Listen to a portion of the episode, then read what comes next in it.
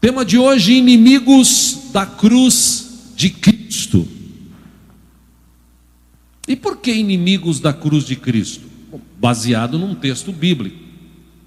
Nós estamos numa chamada Semana Santa. E essa chamada Semana Santa, que foi instituída pela Igreja Católica há séculos atrás, ah, existe uma máxima em relação à semana chamada Santa, porque quando foi instituído as festas de Carnaval, as pessoas elas vão para o Carnaval, elas extravasam ou pelo menos tentam extravasar as suas alegrias ou tristezas, decepções, e depois de 40 dias vem o início da Semana Santa, onde as pessoas elas se purificam dos seus pecados, elas deixam de comer até carne, só comem peixe, e aí comemoram a chamada Semana Santa. Alguns dizem que essas datas foram instituídas ah, por questões ideológicas, biblicamente não tem uma data definida de quando foi a sexta-feira, chamada Sexta da Paixão, onde Cristo entregou a sua vida por nós. Ah, ele morreu numa cruz e provavelmente é que a gente vive no Ocidente e no Ocidente tem esse tipo de comemoração. Mas segundo estudos bíblicos e tal, ah, Jesus não nasceu no dia 25 de dezembro e também Jesus não morreu nessa chamada sexta que às vezes cai em abril, às vezes cai em março. Isso tudo por conta ah, do carnaval, quando o carnaval é marcado e conta-se depois os 40 dias e vem chamada Sexta-feira Santa. Né? Então, isso são datas ideológicas criadas para que haja comemoração. Mas, como eu sempre falo aqui, a gente comemora o Natal e principalmente ah, quando Jesus morreu e ressuscitou, todos os dias.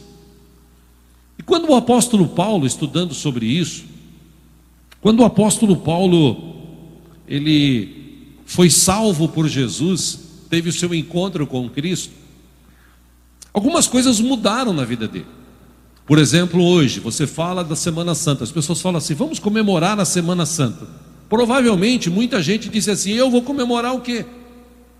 não tenho dinheiro, não posso viajar, não posso reunir toda a minha família, aqueles que têm consciência, claro. Você já viu o preço do bacalhau? Está caríssimo. Male male dá para comer uma sardinha agora na Páscoa. Porque tem essa máxima de não poder comer carne e tal. Ah, esse tempo de pandemia, então, ah, muita gente está assim, eu não tenho o que comemorar. Teve gente que perdeu pessoas da própria família. Teve gente que passou dias no hospital. Tem gente que tem parentes nos hospitais ainda.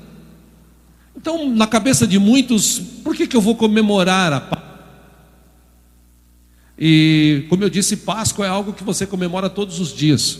Que ao, ao momento que você levanta de manhã e respira, é sinal que Deus ainda te dá vida. E se Deus te dá vida, foi porque Jesus um dia morreu na cruz e ele morreu pelos nossos pecados. Ele nos trouxe perdão dos pecados. E todos os dias a gente tem a oportunidade de comemorar a nossa ressurreição. Para aqueles que já receberam Jesus como Senhor e Salvador, para aqueles que se submetem debaixo da potente mão de Deus e servem a Ele. E semana passada nós estudamos aqui sobre um, um texto do apóstolo Paulo escrito à igreja de Filipos. Quando Paulo escreveu a igreja de Filipenses, uh, essa escrita dele, segundo estudiosos, Filipenses, Colossenses, Efésios e Filemão, quatro cartas distintas quando Paulo escreveu, ele estava numa prisão domiciliar em Roma. Tanto que quando ele escreve, e a gente viu semana passada, que ele estava num lugar que havia guardas cuidando dele, ele, ele conseguiu influenciar com o Evangelho de Cristo a vida destes homens. Ele estava preso, ele não podia mais pregar livremente a palavra. E o interessante que nós vimos semana passada aqui é que a igreja, em vez de ficar parada, ao contrário, a igreja se movimentou, a igreja cresceu, as pessoas saíram para falar de Cristo, para pregar o Evangelho. E nessa carta de, do apóstolo Paulo ah, aos Filipenses, que foi escrita mais ou menos entre o ano 60 e 63 depois de Cristo. Como eu disse, ele estava em Roma, numa prisão domiciliar, e ainda assim ele tinha condições de falar de Jesus e de trabalhar também para se manter. Né? O objetivo dessa carta aos Filipenses ah, é a gratidão e a alegria que o apóstolo Paulo teve de receber ofertas de pessoas dessa igreja. Se você ler Filipenses no finalzinho, capítulo 4, você vai ver que Paulo agradece a contribuição que ele recebeu. Uh, segundo o texto, o portador dessa contribuição foi Epafrodito, um dos fiéis daquela igreja. E ele expressa, através da escrita, da carta escrita aos Filipenses, essa alegria. Essa alegria de saber que, mesmo preso, que mesmo passando por dificuldades, o amor de Deus está no coração das pessoas, pessoas até que muitos ele ganhou para Cristo, pessoas que, como ele mesmo diz aos Filipenses, é, é, serviram para que fosse um modelo para as outras igrejas. E essa expressão de Paulo, mesmo preso, mesmo com dificuldades, ele deixa bem, bem claro, bem registrado em Filipenses capítulo 4, acompanhe aí no telão, versículo 4. Ele escreve assim: Alegrem-se sempre no Senhor. Novamente direi: alegrem-se. E é interessante ele dizer isso, porque alguém que está preso, alguém que não tem, não tinha nada que o prendesse nesse mundo, não tinha riqueza, não tinha casa, ele tinha ah, aberto mão de tudo para viver uma vida voltada ao Evangelho. E mesmo com todas as dificuldades, ele ainda escreve uma carta para a igreja de Filipenses dizendo o seguinte: irmãos, eu estou tão feliz por receber essa ajuda de vocês, por vocês lembrarem de mim. E a minha alegria principal é no Senhor. Então, conselho que eu dou para vocês: alegrem-se sempre no Senhor. E eu digo novamente: alegrem-se no Senhor. Mas é interessante que nessa escrita para a igreja de Filipos, é óbvio, Paulo sempre recebia informações, e nessas informações que ele recebia das igrejas onde ele havia passado, e muitas delas ele havia aberto, ele recebeu uma informação de que haviam algumas pessoas dentro da igreja de, de, de Filipos, pessoas que estavam ali deturpando o evangelho. Pessoas que estavam ensinando coisas erradas, pessoas que estavam vivendo tempos dentro da igreja diferente do que a igreja mesmo vivia. A igreja tinha uma cultura e haviam pessoas dentro que viviam a contracultura. Pessoas que se preocupavam mais com eles do que com os outros. Pessoas que, parodiando pelo que eu disse no começo aqui, Páscoa para eles, Natal, Páscoa, era só um motivo de ganhar dinheiro ou de ficar famoso. E o apóstolo Paulo, quando ele identificou isso, ele escreveu para os irmãos. Eu quero eh, citar para os irmãos aqui, Filipenses é, capítulo 4, acompanhe aí no, no seu monitor. Capítulo 4, versículo 11. Quando o apóstolo Paulo viveu essa dificuldade, entendeu essa dificuldade, ele escreve assim: eu agradeço vocês, tal, mas eu não estou dizendo isso porque eu esteja necessitado. Porque eu aprendi a adaptar-me a toda e qualquer situação. Eu sei o que é passar necessidade, eu sei o que é ter fartura, Aprendi o segredo de viver contente em toda e qualquer situação, seja bem alimentado, seja com fome, tendo muito ou passando necessidade. Aí ele encerra dizendo: Tudo posso naquele que me fortalece. Aliás, esse é um texto que muita gente usa: Tudo posso naquele que me fortalece.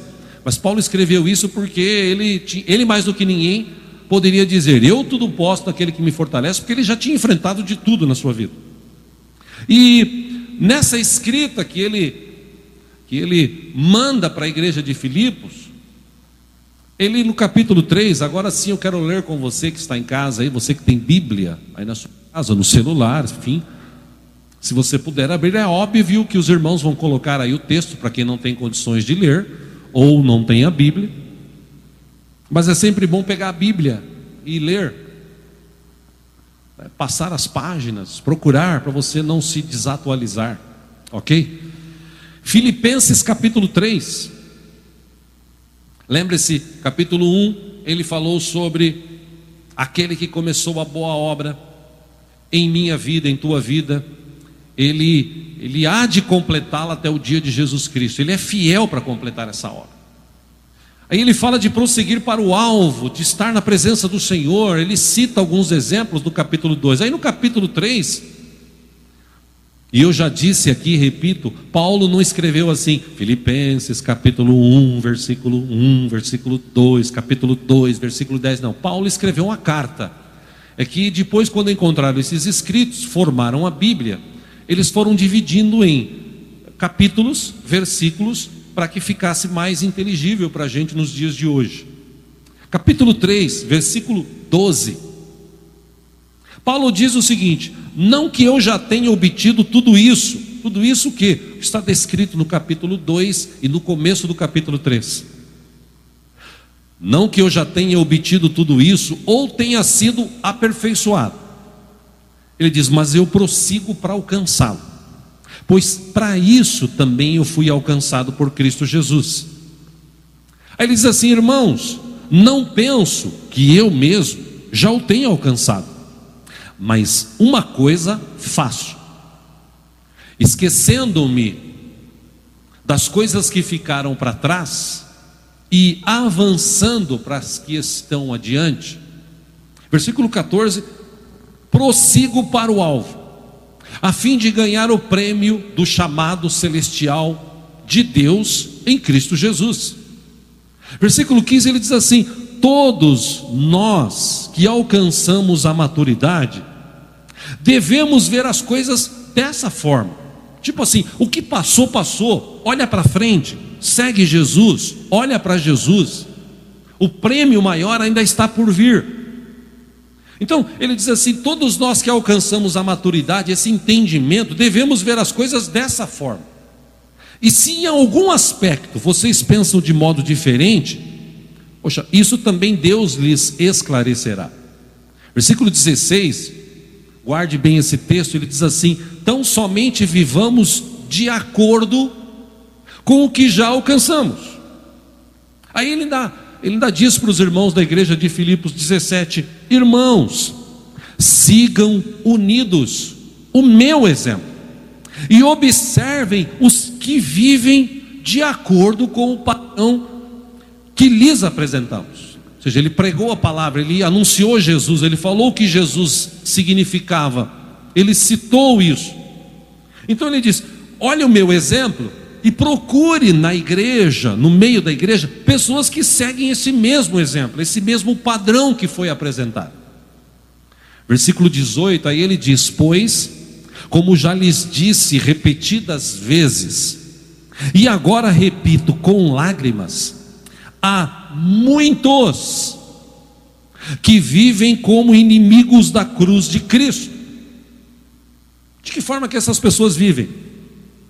Ele fala assim, 19: o destino deles é a perdição, o seu Deus é o estômago, e eles têm orgulho do que é vergonhoso, só pensam nas coisas terrenas. Aí Paulo traz a memória dos irmãos dizendo o seguinte: a nossa cidadania, versículo 20, porém, está nos céus, de onde esperamos ansiosamente o Salvador o Senhor Jesus Cristo. 21, pelo poder que o capacita a colocar todas as coisas debaixo do seu domínio, ele transformará os nossos corpos humilhados, tornando-os semelhantes ao seu corpo glorioso. Só até. O que me chamou a atenção é que Paulo falou, capítulo 1, Deus começou uma boa obra. E ele vai completá-la. Mas tem muita gente que não quer essa viver essa obra completa. Tem muita gente que perdeu a mão, perdeu o foco dentro da igreja. Gente que um dia diz que amava a Deus, gente um dia que entregou a sua vida a Jesus, gente que um dia se humilhou debaixo da potente mão de Deus, entendeu, ou imagina-se que entendeu, o chamado de Jesus. Que Jesus nos chamou para vivermos uma vida normal, saudável, simples até. E por causa dessas questões que a gente vive hoje, no século 21, principalmente no Ocidente, essa ostentação, esse negócio de correr atrás do dinheiro, esse negócio de trabalhar que nem um condenado, de se matar para trabalhar, para ganhar dinheiro, para comprar coisas e coisas. Quantas pessoas compraram coisas, quantas pessoas estavam ricas, quantas pessoas estavam aí famosas e agora, por causa de uma pandemia, perderam a vida e ficou tudo aí. Ou seja, o que Paulo está chamando a atenção da igreja de Filipenses é o seguinte: toma cuidado, porque tem gente no meio de vocês que não entendeu o chamado do Senhor, não entendeu que, por que, que Jesus morreu na cruz, não entendeu por que, que nós precisamos nos humilhar e pedir perdão dos nossos pecados. A gente tem que entender este, este símbolo do cristianismo, a cruz. A cruz trouxe para nós liberdade, o sacrifício de Cristo lá trouxe liberdade para nós. E esse sacrifício nos traz ou nos leva a pensar, como Paulo falou no outro texto, ele diz: Olha, Cristo, Deus nos ama tanto, o amor dele é tão grande que esse amor chega a constranger. E como vimos semana passada, ele mesmo disse: Agora eu não vivo mais, agora quem vive é Cristo em mim. E é interessante que no capítulo 2 de Filipenses, acompanha aí, vai aparecer para você. No versículo 1 de Filipenses 2, ele disse o seguinte: Se por estarmos em Cristo, se por estarmos em Cristo, veja que interessante, nós temos alguma motivação, alguma exortação de amor, alguma comunhão no espírito, alguma profunda afeição, e compaixão, Paulo diz o seguinte, versículo 2: complete a minha alegria. Como assim? Tendo o mesmo modo de pensar, o mesmo amor, um só espírito e uma só atitude. Ele diz, versículo 3: Nada façam por ambição egoísta ou por vaidade, mas humildemente isso aqui é uma palavra que para muitos hoje dentro da igreja parece que não serve. Mas guarde no teu coração, ele diz: humildemente considerem os outros superiores a si mesmos, ou seja, seja humilde.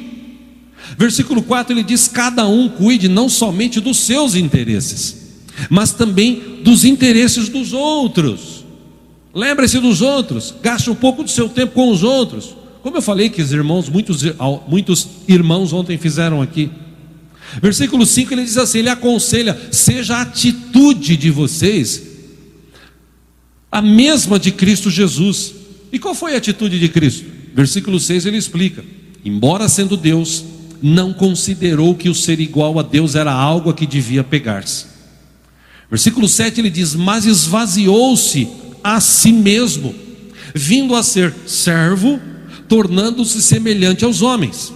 Versículo 8: E sendo encontrado em forma humana, ele humilhou-se a si mesmo e foi obediente até a morte e morte de cruz. Por isso, versículo 9: Deus o exaltou à mais alta posição e lhe deu o nome que está acima de todo nome.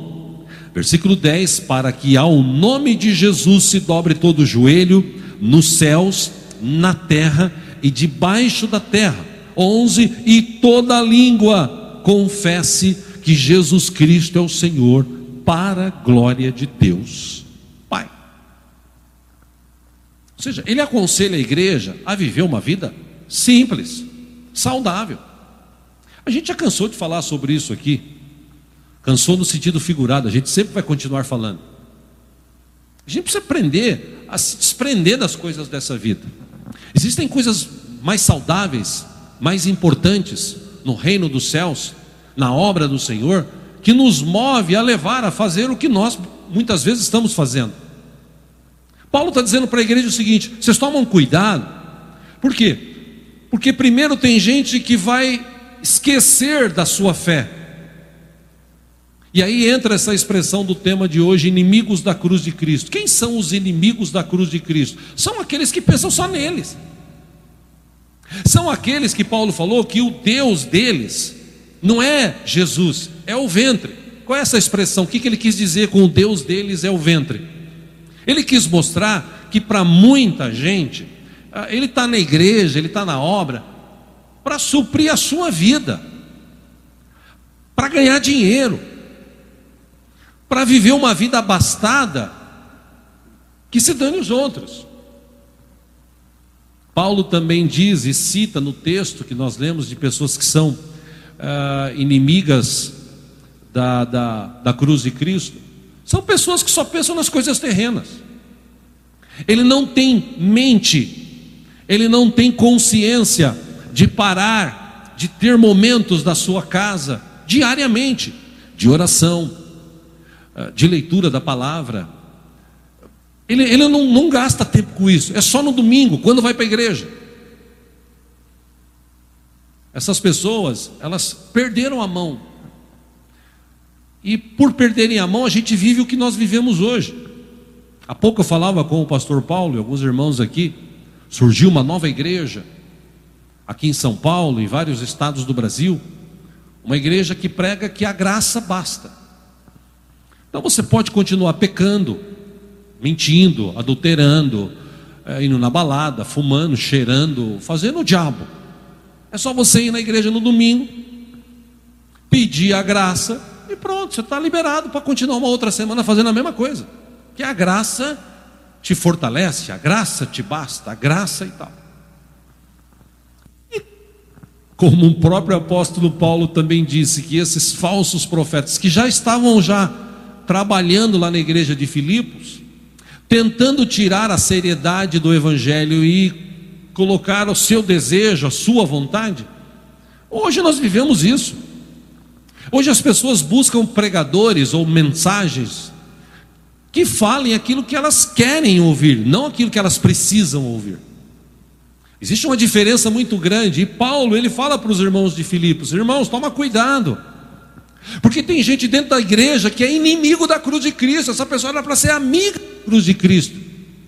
Era para ser alguém que tinha prazer de servir a Deus, prazer de estar na presença de Deus, orgulho de ser cristão, orgulho de vencer o pecado orgulho de dizer não ao pecado, por quê? Porque agora eu sirvo um Deus vivo, um Deus poderoso, um Deus santo, um Deus que nos ama, um Deus que tem todo o poder, um Deus que está preparando um lar tremendo para nós morarmos um dia e passar a eternidade com Ele, um Deus que nos ama tanto que vai voltar para buscar a sua igreja. Então, se nós permanecermos firmes, vivendo uma vida saudável.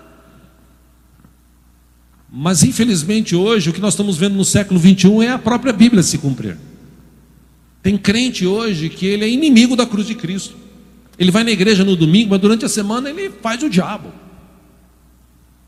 Tem pessoas hoje que ainda as coisas da vida prendem ele, seguram ele, limitam a fé dele. E eu já disse aqui, eu citei uma vez aqui, duas, se eu, se eu não me engano, um filme que eu assisti alguns anos atrás muitos atores bons e tal.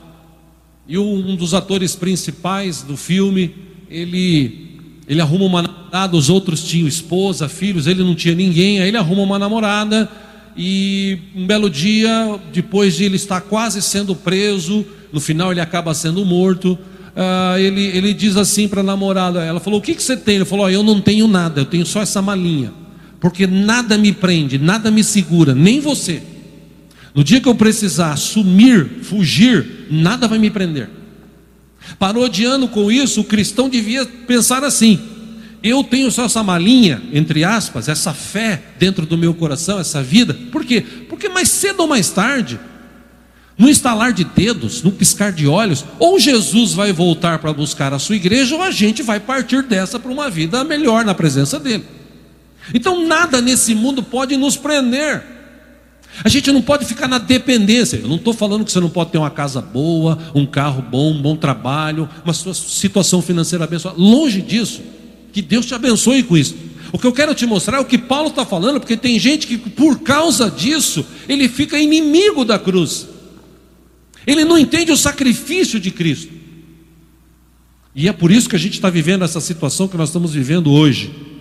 O mundo hoje, o mundo gospel hoje, o mundo evangélico, como alguns dizem hoje, vive tempos difíceis de pessoas que só pensam em dinheiro, de pessoas que uh, só pensam em si, em se autopromover, em ficar famosos. Toma cuidado, porque isso pode te levar a tornar-se um inimigo da cruz de Cristo. Paulo cita no capítulo 2 que nós lemos o próprio Jesus Jesus ele poderia ter falado para o pai assim: Pai, desculpa, eu estou aqui do teu lado, poder, honra, deixar tudo isso para ir lá, se tornar homem, corpo humano, uh, sofrer por aquela gente que nem quer saber da gente. É óbvio que ele poderia ter falado isso. Mas Paulo diz assim: se você quer ter uma vida abençoada, faça como o próprio Jesus, que se destituiu da sua glória, veio e humilhou-se. Ele obedeceu o Pai, e por ele ter obedecido o Pai e ter ido até o fim, o apóstolo Paulo escreveu que o nome de Jesus, Deus deu para ele um nome acima de todo nome todo joelho um dia se dobrará. Talvez você diga assim, mas eu não quero Jesus, eu não conheço Jesus, isso aí para mim é tudo papo furado. Não tem problema, você pode falar o que você quiser, você é livre. Mas um dia, todos, todos estarão diante de Deus e de Jesus. E todos vão ter que se ajoelhar e confessar: Ele é o Senhor. Não tem como fugir disso.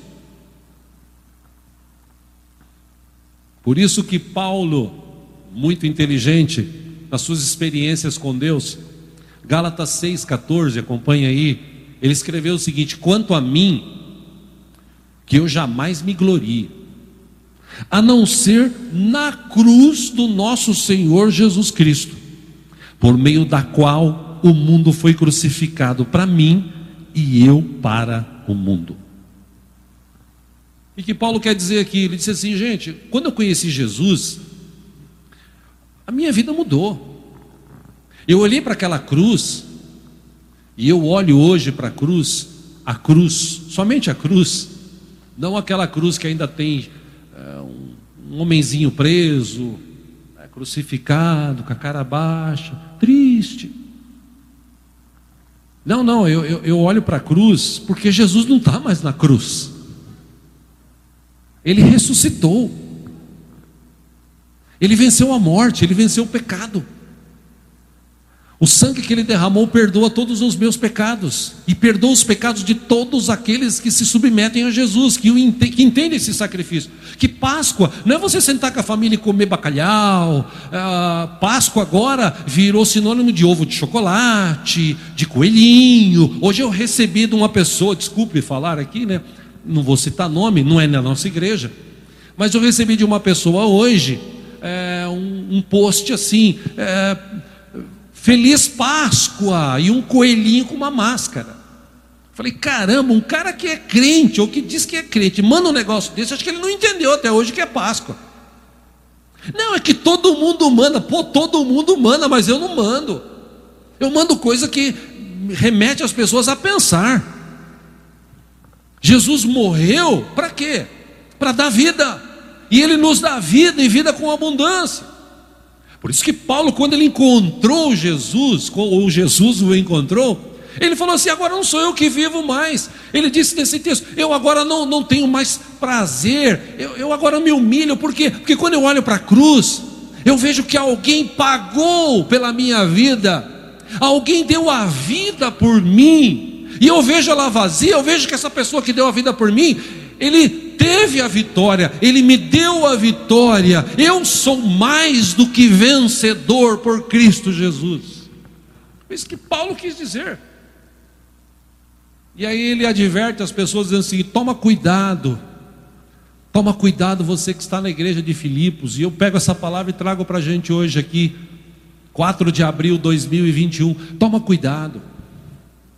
Nós estamos no meio de uma pandemia, as pessoas estão perdendo a fé, as pessoas estão depressivas, as pessoas estão preocupadas. Calma, Deus ainda não foi embora, e Ele não vai embora, se Ele for, vai levar a gente junto. Enquanto tiver crente nesta terra, gente que teme ao Senhor, gente que ama ao Senhor, Deus vai estar aqui, o seu Espírito estará sobre nós, nos capacitando. Calma, ainda não é o fim. Falei isso essa semana para um irmão, uma irmã aqui da igreja, pastor, estou preocupado, meu marido, calma, irmã, não é o fim. Deus ainda é conosco. Aquele que morreu na cruz e ressuscitou, ele está vivo, e ele disse que estaria conosco todos os dias até a consumação dos séculos. Calma, Deus vai dar a solução, e Deus deu a solução. Deus tem dado a solução. Ah, mas e aqueles que morreram? Chegou a hora deles. E eles agora estão na presença do Senhor. Se estivessem, se estiveram firmes, estão na presença do Senhor. Nós que estamos aqui, vamos continuar firmes. Não vamos ser inimigos da cruz de Cristo, vamos ser amigos. Vamos olhar para a cruz e lembrar: Jesus não está mais lá. Jesus venceu a morte, Jesus venceu o pecado, ele ressuscitou e agora ele está vivo e vive para sempre, e tem todo o poder nas suas mãos. Quero encerrar aqui, para a gente participar da ceia, voltando a fazer aquelas três perguntas para quem assistiu que eu fiz domingo passado. Primeira, o que, que o Evangelho representa para você? Quando você ouve Evangelho, o que, que isso traz para a sua mente? De que forma que isso mexe com você? Segunda pergunta, o que Jesus representa para você? Que Jesus representa para você? Ah, é o cara que morreu na cruz, como diria em tempos passados a Xuxa é o cara lá de cima? Ou será que Jesus representa alguma coisa para você? Terceira pergunta: o que, que a palavra de Deus, a Bíblia, que a gente considera sagrada, palavra escrita de Deus, o que, que ela representa para você? O que, que ela faz em você? O que ela, de que forma que ela mexe com você? Uma vez que você consiga responder essas três perguntas, acho que você consegue entender o significado de hoje, domingo, aqui no Ocidente. Mas vamos entender isso, tá bom? Já que está todo mundo comemorando, vamos comemorar. De que forma você está comemorando a Páscoa hoje? De que forma isso te leva a pensar? De que forma, por exemplo, calhou, né? Hoje, primeiro domingo, aqui na igreja, temos o hábito de participar da ceia no primeiro domingo. Calhou da gente comemorar. Vamos dizer que Jesus, vamos dizer que se ele, se ele tivesse ressuscitado hoje, por exemplo, ele já está vivo, já ressuscitou. Mas vamos dizer que se ele tivesse, calhou de cair hoje, 4 de abril. A gente pode pegar aqui o pão, o cálice, e a gente pode lembrar. Deus é tão bom, tão maravilhoso. Deus me ama tanto que ele morreu na cruz. Mas a morte não tinha poder sobre a vida dele porque ele não pecou. Ele ressuscitou ao terceiro dia, num domingo como esse. Ele ressuscitou. Ele está vivo. E um dos textos mais clássicos que tem na Bíblia foi quando Jesus, depois de 40 dias aqui nessa terra, ele volta aos céus. E os seus discípulos olham e veem Jesus subindo.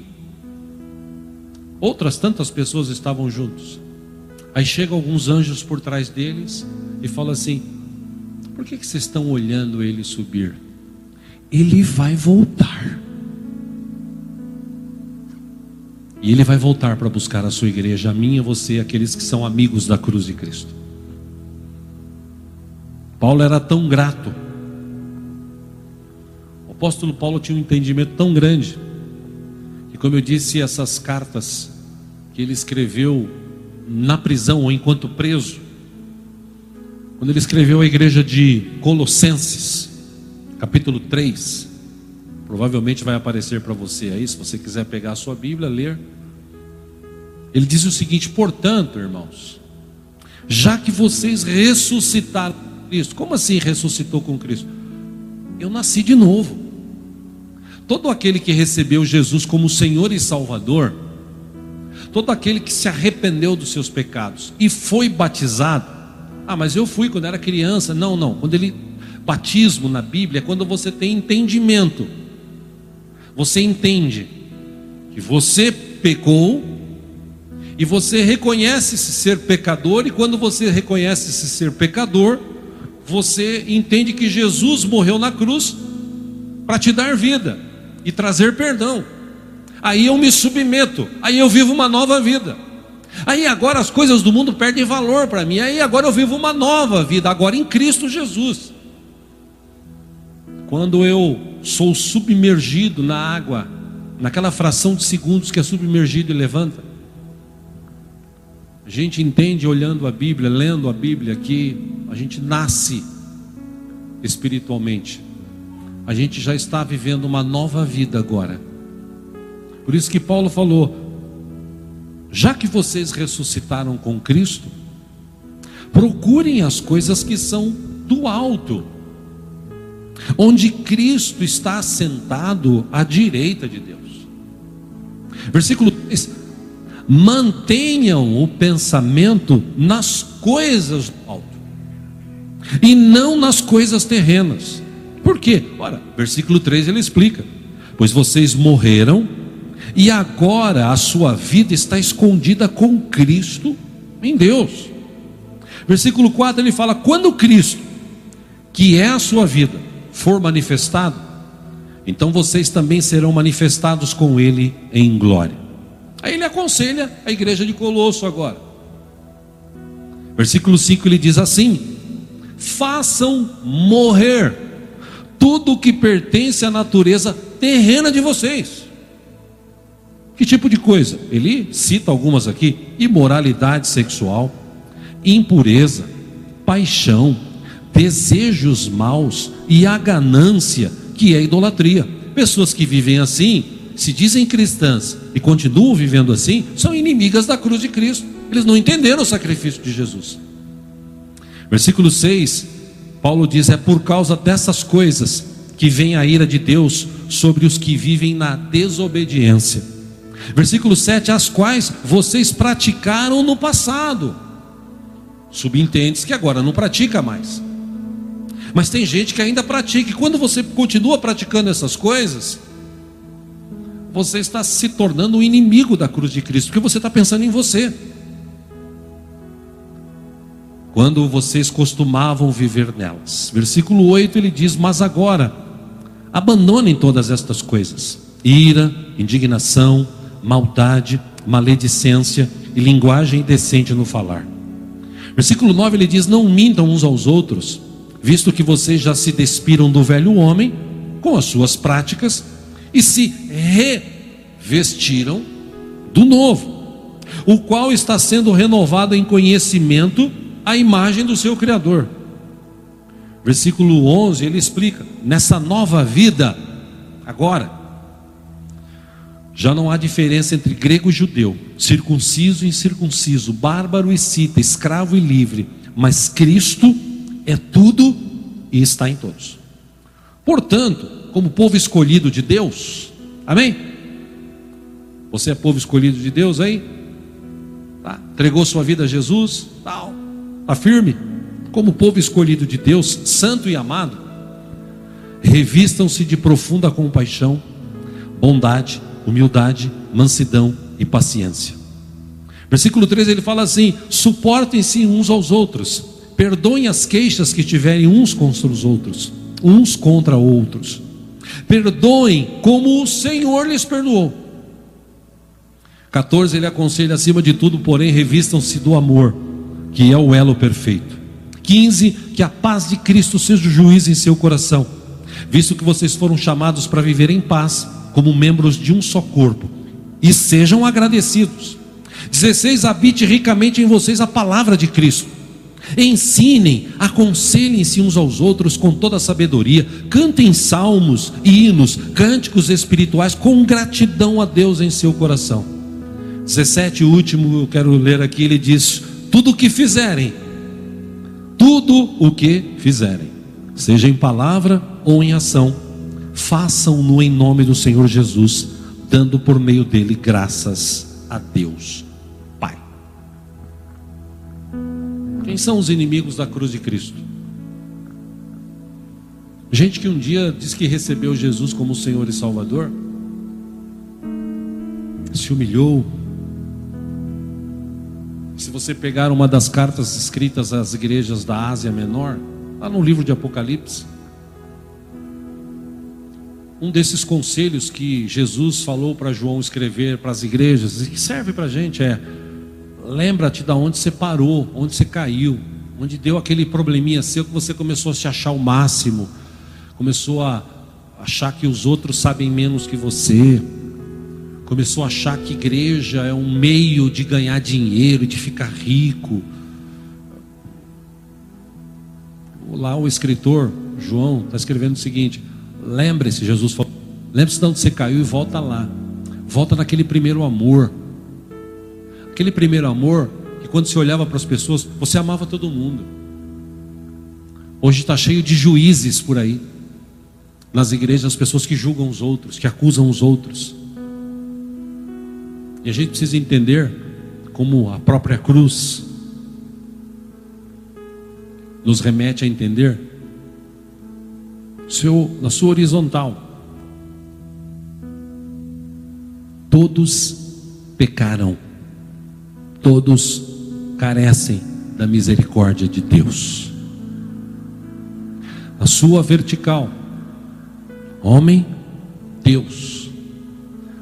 Para fechar essa ligação, o texto da palavra nos diz que naquela sexta-feira, aquela fatídica sexta-feira, que Jesus foi crucificado, o texto diz que quando ele entregou o seu espírito, o véu do templo se rasgou.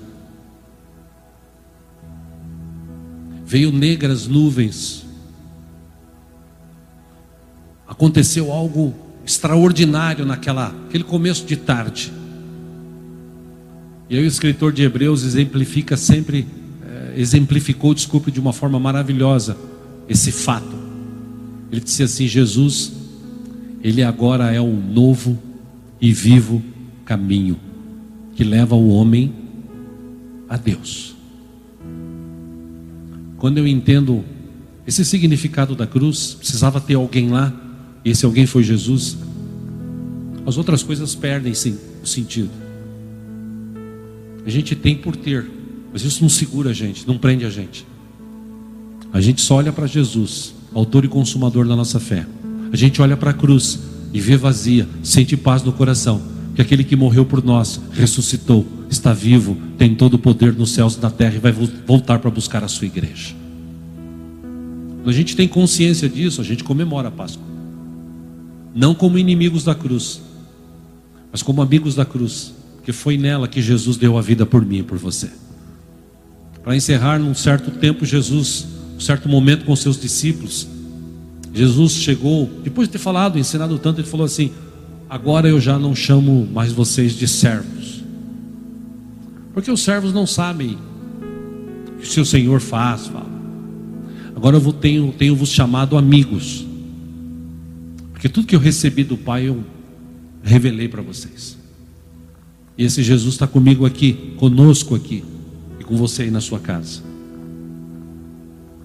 Hoje é, é dia de você, para quem vai assistir à noite, é noite, de você olhar para dentro de si e medir dentro do teu coração como é que está o teu cristianismo.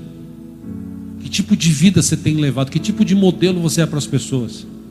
Tem irmãos na igreja que às vezes são mais simples e precisam de modelos. Quando eles olham para mim, para você, o que, que eles estão encontrando? Nós precisamos realmente entender o chamado de Cristo. E se a gente entender, ah, meu irmão, minha irmã, você pode ter certeza, não tem pandemia, não tem crise, não tem enfermidade que pode nos afastar do amor de Deus, porque Ele está sempre conosco, cuidando da gente todos os dias até a consumação dos séculos. Quero orar com você, você que está em casa, os irmãos que estão aqui nos ajudando. Nós vamos participar da ceia. Mas antes disso, eu quero orar com você. Quero encorajar você a entender agora, olhar para dentro de si. Você tem sido, irmão, um modelo para a tua família, os teus filhos. Você tem sido modelo de cristão para eles? Os teus amigos, eles podem até não concordar com você, mas você tem sido um modelo. O jeito que você fala, o jeito que você age, ou você é daqueles que, mesmo sendo batizado, recebido, você ainda continua do mesmo jeito. Ainda fica nervoso, cita vários palavrões, boca suja, né, como diriam alguns. Alguma coisa mudou na tua vida quando você recebeu Jesus como Senhor e Salvador? O Santo Espírito, esse Espírito Santo, faz parte da Trindade, que é de Deus e é Deus, que passou a habitar em mim e você, ele consegue levar a gente a refletir nessas questões? Ou a gente sempre está vivendo a vida correndo, correndo, correndo, correndo, correndo, correndo e a gente mal se lembra? Pois nessa manhã, esse domingo de Páscoa, nessa noite, para você que está assistindo a noite de Páscoa, é o momento da gente refletir. Estamos vivendo como inimigos ou como amigos da cruz de Cristo? Qual é o seu Deus? O seu ventre? O seu desejo? A sua egolatria? Ou o seu Deus é o Cristo Jesus que ressuscitou, está vivo e tem todo o poder? Coisas que nós temos que pensar hoje. Aproveite, feche os teus olhos. Vamos orar por isso.